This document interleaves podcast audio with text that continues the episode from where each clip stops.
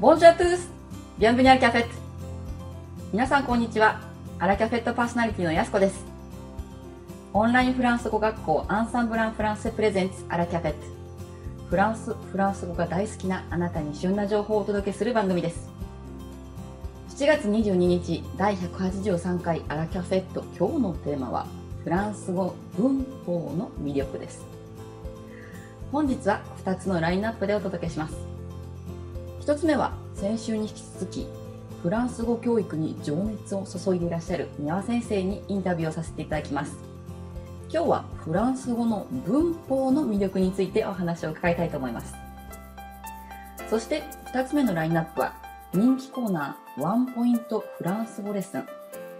前回に引き続きゲストの宮先生に活動の表現について解説をしていただきたいと思います。初級編です。以上2部構成でお届けします。さあ早速ですが1つ目のラインナップに入ります。先週フランス語に見せられてフランス語の教育者になろうと思われた宮先生に本日もお話を伺います。宮先生こんにちは。こんにちは安子先生。よろしくお願いします。では早速インタビューに入りたいと思います。ズバリ三輪先生にとってフランス語文法の魅力とは何ですか？うん。もう一言では言い切れないですがでもあえて一言で言うと緻密で明快なところですね。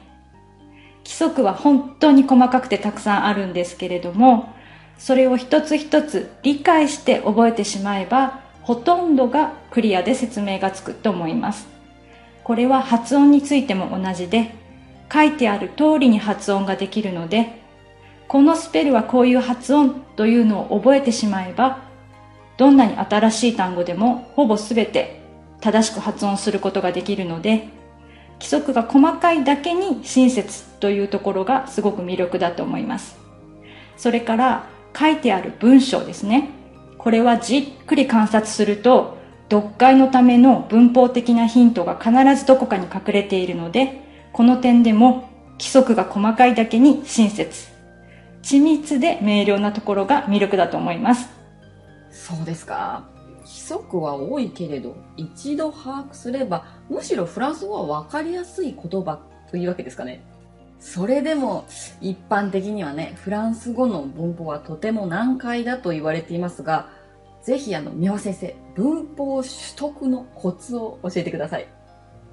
うん、まずは動詞活用など丸暗記しなければいけないところはサボらず徹底的に暗記してください。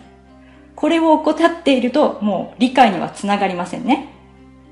そしてまあ発音もそうですけど書いてある通りに発音できるので発音の規則もしっかり覚えることです。それからまあ文法事項については日本語で書かれていても難しいことってありますよね。複合時世の過去分詞は直接保護認証代名詞と整数一致。これを日本語で暗記してもすぐ忘れてしまうと思います。なので難しい文法の説明は分かりやすい日本語に置き換えてどうしてそうなるのかというのを考えて理解してほしいと思います。もし自分一人では難しいという場合はスカイプレッスンで講師に聞いてください。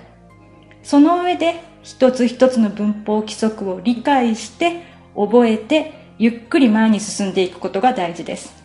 決して焦らないでください。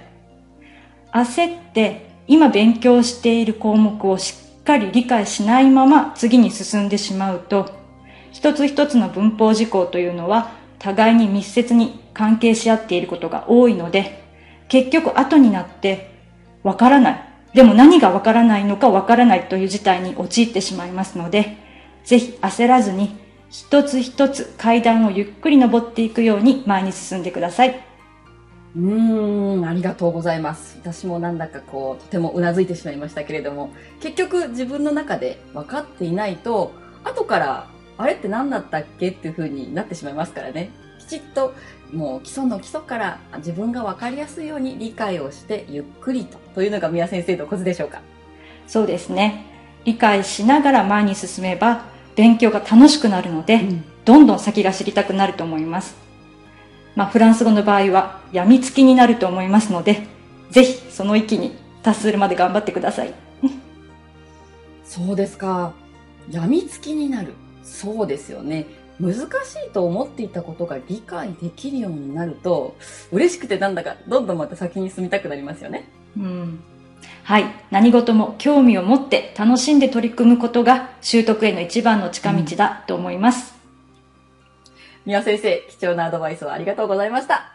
次回もどうぞよろしくお願いいたします。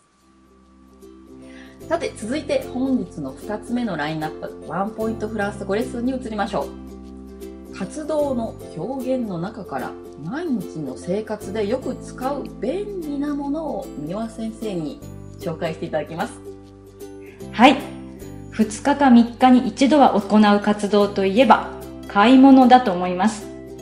買い物をするという意味のフランス語は動詞の faire を使って faire les courses faire les courses と言います。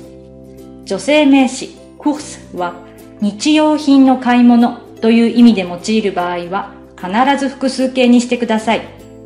そして定冠詞のレをつけるのもポイントですね。日用品の買い物など家事としての活動をするという場合には faire 定冠詞、名詞となりますのでしっかり覚えましょう。では、ショッピングをするという意味のフランス語はどうなると思いますか？ショッピングも日用品の買い物と似ていますよね。実は、faire du shopping, faire du shopping と言います。今度は名詞の前に来ているのは定冠詞のるではなく du ですね。これは文法的には何でしょうか？そしてなぜ定冠詞ではなくこの du が入るのでしょうか？とにかく日用品の買い物をする faire les courses ショッピングをする faire du shopping この二つをぜひ分けて覚えましょう。宮先生ありがとうございました。気になりますね例とデュの違いですねここから先さらに詳細についてはフランス語ビデオ講座文法解説の第31課にてじっくりしっかり、みっちり、宮先生が解説をされていますので、ぜひご覧になってみてください。こちらは無料視聴ができますので、ぜひお見逃しなく。私もフランス語の文法のこんなところが好きです。緻密で楽しいと思います。などなど、ぜひ、ラジオアットマークアンサンブル FR.com こちらまでお便りをお送りください。お待ちしております。来週も三輪先生のインタビューが続きますが、大学時代のお話やフランス語教授法フルについてぜひぜひ詳細を伺おうと思っています。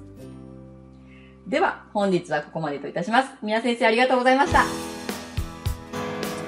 アラキャフェットを運営しているオンラインフランス語学校アンサンブランフランセはフランス語を365日自宅で1回1500円からプロの講師に学べる学校です。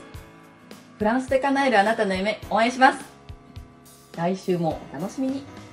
それでは、アビアントオバー